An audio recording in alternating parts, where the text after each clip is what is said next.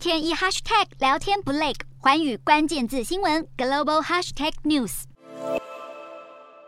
从远方拍摄的画面可以清楚看见冰川顺着山势倾泻而下，当时半山腰还有登山客。从另一个角度看也很惊险，冰川如滚滚洪水往下冲。这起冰川崩塌事故发生在海拔约三千三百公尺处，地点在意大利境内阿尔卑斯山区的马尔莫拉达山。意外发生后，直升机立刻出动救援，伤者也陆续送往附近医院。不过，当局表示，事故地点向来是登山客和攀岩人士用来登顶的路线，随着搜救行动持续。进行，伤亡数可能再攀升。冰川之所以崩落，推估与近期的热浪有关。意大利刚进入初夏，气温就居高不下，而事发地马尔莫拉达山三号气温更一度来到摄氏十度。官员已经示警，山区可能还会进一步崩塌，凸显全球暖化议题迫在眉睫。